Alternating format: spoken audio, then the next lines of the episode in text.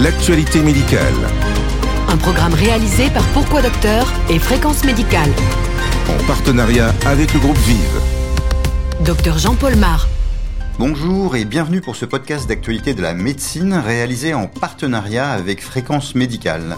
Nous sommes le mercredi 10 mars et une série d'articles dans le JAMA revient sur les nouvelles recommandations américaines de dépistage du cancer du poumon, un enjeu majeur pour ce cancer le plus souvent diagnostiqué en France au stade avancé.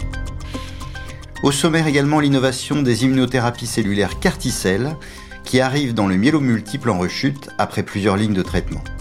Césarienne et troubles neurodéveloppementaux, modérément plus fréquents, ces derniers seraient surtout expliqués par les antécédents familiaux stéroïdes anabolisants et troubles de la fonction testiculaire, des troubles biologiques persisteraient plusieurs années après l'arrêt des anabolisants. Enfin, nationalisme vaccinal, il fait désormais bon ménage avec la désinformation. Des publications vantant l'avantage du vaccin Sputnik V par rapport au vaccin américain sont poussées par les services spéciaux russes. Vive Les podcasts santé. Dépistage du cancer du poumon tout d'abord avec la publication dans le JAMA d'une série d'articles sur les recommandations américaines de dépistage par scanner bas débit, leur évaluation et les modélisations réalisées pour les optimiser, ainsi que les nouvelles recommandations. Nous sommes avec le professeur Christos Choued, pneumologue et spécialiste du cancer du poumon au centre hospitalier intercommunal de Créteil. Bonjour, quels sont les enjeux du dépistage du cancer du poumon? Quelles étaient jusqu'ici les recommandations sur ce dépistage par scanner bas débit et comment ont-elles évolué plus récemment? Alors, comme vous le savez, euh, en France, il existe trois dépistages organisés des cancers. Le cancer du sein avec la mammographie pour les femmes de plus de 50 ans jusqu'à 70-75 ans. Le cancer du côlon basé sur l'hémoculte et les tests sériques pour les hommes et les femmes de plus de 50 ans jusqu'à l'âge de 110 ans. Et le dépistage organisé euh, du col de l'utérus. Il y a euh, deux euh, grands cancers pour lesquels, euh, pour l'instant, nous n'avions pas suffisamment de preuves pour faire un dépistage organisé. Il s'agit premièrement du dépistage du cancer de la prostate, pour lequel les recommandations actuelles sont un dépistage individualisé sur la symptomatologie et l'examen clinique des PSA, et le cancer du poumon, en ce qui concerne le cancer du poumon, il y a une recommandation de l'HAS qui date déjà de quelques années qui consistait à dire qu'il ne fallait pas mettre en place un dépistage organisé du cancer euh, du poumon en raison essentiellement des problèmes euh, de, faux positifs. Et puis il y a eu deux études, euh, deux études. La première, l'étude NLST, qui est une étude américaine qui date il y a une dizaine d'années. Plus récemment, publiée l'année dernière, une étude des Pays-Bas et de la Belgique qui montrent qu'un dépistage organisé du cancer du poumon euh, basé sur un scanner sans injection, un scanner à, bas débit qui irradie très peu, permet de diminuer le taux de mortalité par cancer du poumon, permet de faire des diagnostics plus précoces de cancer du poumon et dans l'étude américaine permet même de diminuer la mortalité toute cause. Alors, ça a ravivé, je dirais, le débat en France. Euh, les recommandations américaines étaient jusque-là d'essayer d'inclure dans ces, dans ces dépistages organisés des personnes de plus de 55 ans ayant fumé plus de 30 paquets années. Je vous rappelle que lorsqu'on fume un paquet de cigarettes par jour pendant un an, c'est un paquet année. Fumeurs actifs ou ayant arrêté de fumer depuis moins de 15 ans. Et plus récemment, basé sur un modèle euh, médico-économique euh, qui euh, a évalué le nombre d'années de vie gagnées en bonne santé et le coût-efficacité de, de, ces modèles. On a les Américains ont abaissé l'âge pour lequel les personnes étaient éligibles à ces programmes de dépistage. Il est passé de 55 ans à 50 ans. Et ils ont également diminué le niveau de risque lié au tabac, puisqu'il est passé de 30 paquets années à 20 paquets années. C'est les deux principales modifications qui viennent juste d'être publiées sur les recommandations américaines, qui consisteraient donc à, à inviter à un dépistage organisé toutes les personnes de plus de 50 ans, fumeurs actifs ou ayant arrêté de fumer depuis moins de 15 ans, avec un risque de paquet année de l'ordre de 20 paquets années. Que montre l'évaluation de ces recommandations américaines en place depuis près de 7 ans et quelles sont les limites auxquelles les médecins peuvent être confrontés? Alors, ce dépistage du cancer du poumon, c'est pas un dépistage facile. L'étude NLST, l'étude américaine, la première étude randomisée qui a inclus plus de 50 000 personnes, avait quand même un biais parce que on s'est aperçu que les personnes qui avaient été incluses dans ce programme étaient euh, des, personnes essentiellement caucasiennes, de catégories socio-professionnelles euh, extrêmement élevées, avec très peu de, de, comorbidité. Euh, L'adhésion à ce programme, je vous rappelle que actuellement, ce qui est recommandé aux États-Unis, c'est de faire un scanner à l'année zéro, puis un scanner annuellement pendant trois ans et un coup de fil euh, dans les années qui suivent pendant cinq ans. L'adhésion à ce programme était extrêmement élevée, de l'ordre de, 91%. Lorsqu'on essaye euh, de mettre en place euh, ces programmes en population générale, chez des personnes moins sélectionnées, dans la population générale de personnes fumeurs ou ayant récemment exprimé, on s'aperçoit que les difficultés sont, sont multiples. La plus études des taux euh, de participation qui sont euh, extrêmement faibles. Aujourd'hui, on considère aux États-Unis moins de 10% des personnes éligibles à un programme de dépistage participent effectivement à ce programme de dépistage. Et même lorsque les personnes ont leur premier scanner euh, d'évaluation, le, le, scanner de l'année zéro, le taux d'adhésion à l'ensemble du programme diminue dans la plupart des cas au fur et à mesure des années. Il varie selon les études entre 12 et 91% Et donc, vous voyez qu'on est loin d'obtenir les résultats des essais randomisés lorsqu'on essaye d'implanter ces programmes en population euh, générale. Alors, une des explications, c'est que euh, contrairement euh, au du sein, contrairement au cancer du côlon. Là, on a un facteur de risque qui est très clairement identifié, c'est euh, le tabac. Et le tabac est également un marqueur de catégorie socio-professionnelle.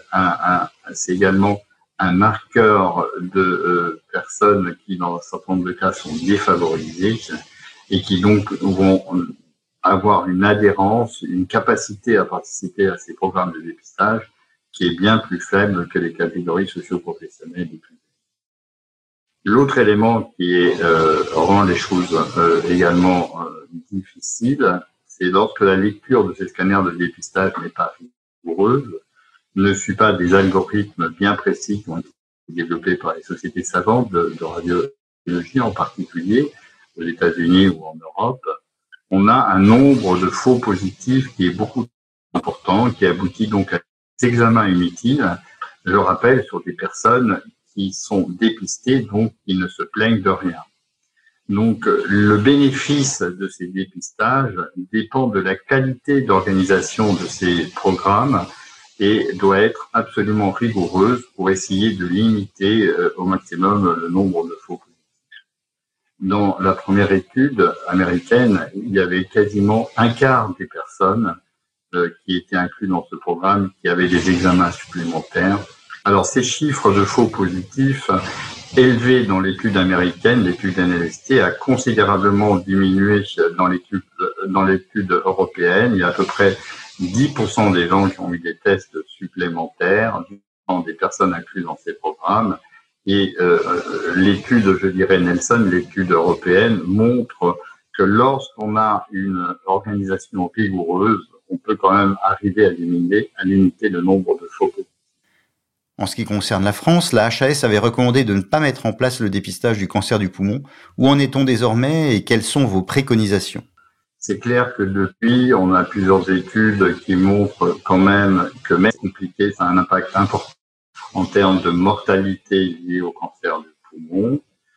Et euh, comme vous pu le voir, pour ce qui est de l'actualité sur le cancer, 4 février 2020, Journée nationale de lutte contre le cancer, le discours euh, du président de la République Macron a remis la lutte contre le cancer du poumon et le dépistage du cancer du poumon comme une des priorités du nouveau plan cancer avec de moyens adaptés euh, à ce type de dépistage. Donc, euh, l'ensemble des études publiées très rouvre le débat en France.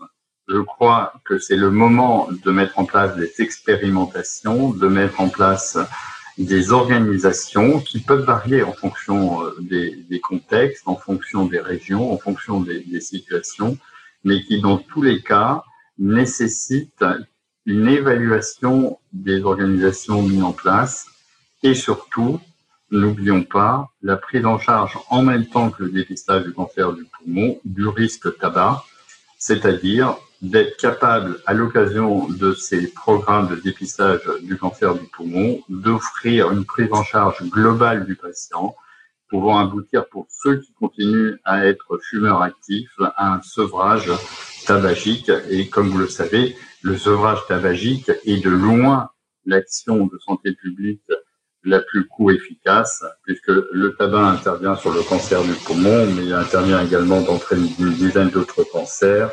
urologique, ORL, cancer du sein, et également sur euh, les maladies cardiovasculaires, puisque euh, un tiers des décès des fumeurs sont liés à une cause cardiovasculaire. Donc vous voyez, c'est la nécessité, au-delà du dépistage du cancer euh, du poumon, de, prendre, de mettre en place des organisations qui permettent réellement de prendre en charge la maladie tabac et d'aboutir à un sevrage. Merci Christophe Choued. Quatre expérimentations sont donc en cours en France et on se donne rendez-vous pour leur prochaine évaluation. Les podcasts santé. Tout ce qu'il faut savoir de l'actualité médicale En partenariat avec le groupe Vive. Le myélome multiple est une maladie où la survie s'est incroyablement améliorée ces dernières années, mais ces nouveaux traitements ne sont pas curatifs. Les malades en échec de tous ces traitements pourraient cependant encore bénéficier d'une immunothérapie cellulaire Carticelle anti-BCMA, selon une étude publiée dans le New England Journal of Medicine. Le professeur Mohamed Moti, chef du service d'hématologie au CHU Saint-Antoine à Paris et spécialiste du myélome, met en perspective ces nouvelles données. Bonjour, quelles ont été les innovations de ces dernières années dans le traitement du myélome? L'aventure thérapeutique dans le myélome a toujours été fascinante. Euh, pendant euh, quasiment 40 euh, ans, on, a vécu avec les alkylants, hein, notamment le, melphalan. Et puis, au début des années 2000, sont arrivés les inhibiteurs du protéasome, notamment le bortezomib, puis les imides, thalidomide, l'énalidomide, plus récemment pomalidomide. Donc, deux grandes classes thérapeutiques, inhibiteurs du protéasome, imides. Et puis, euh, au cours euh, des euh, cinq, six dernières années, on a vu les imides de deuxième génération, donc comme je disais, le pomalidomide, mais aussi les inhibiteurs de protéasome de deuxième génération, carfizomib, ixazomib, et puis, véritable innovation, le premier anticorps monoclonal dans le myélome, un anti-CD38, le daratumumab, et puis plus récemment, on a eu un autre euh, candidat anti-CD38 approuvé qui est le isatuximab. Et donc aujourd'hui, un malade myélome au diagnostic, euh, qu'il soit éligible ou pas éligible à la greffe, euh, va pouvoir en théorie recevoir ces différentes classes de traitement, les imides, les inhibiteurs du protéasome et les anticorps monoclonaux. Beaucoup de progrès donc, mais que peut-on faire quand les malades échappent à plusieurs de ces traitements? Malheureusement, euh, ces traitements, euh, dans la majorité des cas, ne sont pas curatifs. On va se retrouver avec des malades euh, qui sont en échec, qui sont un peu, c'est un besoin non satisfait, on va dire, puisqu'ils vont être en rechute et réfractaires à ces trois classes majeures de traitement. Et c'est là où va entrer en jeu, vont entrer en jeu les carticelles, les lymphocytes CAR chimériques, puisque euh, on vient d'avoir, euh, il y a quelques jours, la, publication d'une première grande étude, euh, un nombre significatif de malades, 128 malades, publiée dans le New England Journal of Medicine, sur un construit car qu'on appelle IDCEL, précédemment on l'appelait le BB 2121, qui lui cible un antigène spécifique du myélome, le BCMA, euh, le B-cell maturation antigen. Et alors, ce qui est intéressant dans cette étude, c'est que ce sont des malades euh, qui sont exactement comme je le décrivais, en situation terminale, euh, qui ont échappé à une médiane de six lignes de traitement, donc incluant des IMID, des inhibiteurs du protéasome, des anticorps CD38 et, et des alkylants, voire même de, de, de, de l'autogreffe pour un, un grand nombre. Ce sont des malades en théorie qui n'ont plus de ressources thérapeutiques. Et c'est là où les carticelles arrivent. Et qu'est-ce qu'on constate? Euh, ces carticelles sont capables de permettre euh, une survie sans progression de l'ordre de 9 mois, euh, voire 10 ou 11 mois en fonction, puisqu'il y a un effet dose, en fonction du nombre de cellules CAR injectées. Alors, ce chiffre de, de, de, de 9-10 mois peut paraître modeste, néanmoins, on s'adresse vraiment à une population en échec total, sans aucune autre ressource. Donc, c'est quand même une avancée majeure, ce d'autant plus que quand on regarde dans les différentes euh, sous-populations, les différents sous-groupes de malades, ça a l'air de, de, de marcher dans les euh, différentes sous-populations de risque. Euh, autre euh, élément très intéressant, et, ça, ça va différencier ces cars du myélome des cars que l'on connaît dans lymphome et dans la leucémie aiguë lymphoblastique, c'est la relative faible incidence et sévérité des effets secondaires. Et puis quand on parle de cars, les effets secondaires, ce sont le CRS, le Cytokine Release Syndrome, mais aussi la neurotoxicité. Bah, qu'est-ce qu'on constate avec l'écart myélome C'est que l'incidence est euh, relativement très faible, nettement plus faible que ce qu'on voit dans les autres pathologies, mais aussi sa sévérité. Alors, il y a différentes explications, on ne sait pas tout, mais peut-être euh, l'état d'immunosuppression des malades myélome pourrait expliquer euh, cela. On sent à votre ton que c'est une véritable innovation, mais quelle va être la place des carticelles dans la stratégie de prise en charge du myélome Malgré le fait que les carticelles, au regard de ces données dans le myélome, on peut pas dire qu'ils sont curatifs au regard de, de, de, de, la quantité de PFS qui est observée. Néanmoins, c'est un espoir, c'est un traitement extrêmement prometteur, c'est un traitement de sauvetage et je suis persuadé que ces résultats vont s'améliorer au fur et à mesure qu'on va pouvoir remonter les lignes et positionner ces carticelles un peu euh, plus en amont, un peu plus précocement dans la prise en charge des malades. Et puis certains collègues réfléchissent déjà comment éventuellement les carticelles vont peut-être euh, challenger euh, l'utilisation de l'autogreffe en première ligne euh, comme c'est le cas euh, en ce moment euh, dans le lymphome de Hodgkinien. Donc, de, de, de, véritables grandes perspectives, mais clairement, l'immunothérapie cellulaire à base de carticelles est partie pour bien s'implanter dans le domaine du myélome et on ne peut que se réjouir de toutes ces bonnes nouvelles. Une innovation en oncohématologie qui va prochainement bénéficier d'une ATU. Merci beaucoup, Mohamed Moti. Chaque semaine, retrouvez toute l'actualité santé en partenariat avec le groupe Vive. En bref maintenant. Césarienne et troubles neurodéveloppementaux, selon une étude observationnelle suédoise sur plus d'un million d'enfants dans le JAMA Psychiatrie, les troubles du développement à type de syndrome hyperactivité, déficit de l'attention, troubles du spectre autistique, TIC, troubles de l'apprentissage ou les troubles psychiatriques à type d'anxiété, dépression seraient effectivement un peu plus fréquents après césarienne, mais cette différence serait largement atténuée après ajustement sur les antécédents familiaux. Les utilisateurs de stéroïdes anabolisants illicites peuvent avoir une fonction testiculaire altérée même des années après avoir cessé de consommer ces médicaments censés améliorer leur performance musculaire. En utilisant un marqueur de la fonction Leydigen, une étude publiée dans le Journal of Clinical Endocrinology and Metabolism montre qu'un certain degré d'hypogonadisme persisterait encore trois ans après l'arrêt des anabolisants. Enfin, le nationalisme vaccinal est en pleine action au cours de cette épidémie avec la révélation par la Maison Blanche de la désinformation mise en place par différents services russes. Selon Reuters, ce seraient trois publications mettant en avant que le vaccin Sputnik V serait plus efficace et mieux toléré que les vaccins Moderna et Pfizer qui ont fait réagir les Américains. Cette désinformation, que les données du Lancet ne permettent certainement pas d'établir, serait surtout destinée aux pays d'Amérique latine, cible de la diplomatie vaccinale du Kremlin. L'actualité médicale. Un podcast animé par le docteur Jean-Paul Mar. Ce podcast est terminé, je vous donne rendez-vous dans deux semaines pour ce point bimensuel de l'actualité médicale au temps de la Covid. Et vous retrouverez vendredi le docteur Jean-François Lemoine pour sa vision de l'actualité santé. Le journal. Ce qu'il faut savoir de l'actualité médicale. Un podcast produit par Pourquoi Docteur et Fréquence Médicale.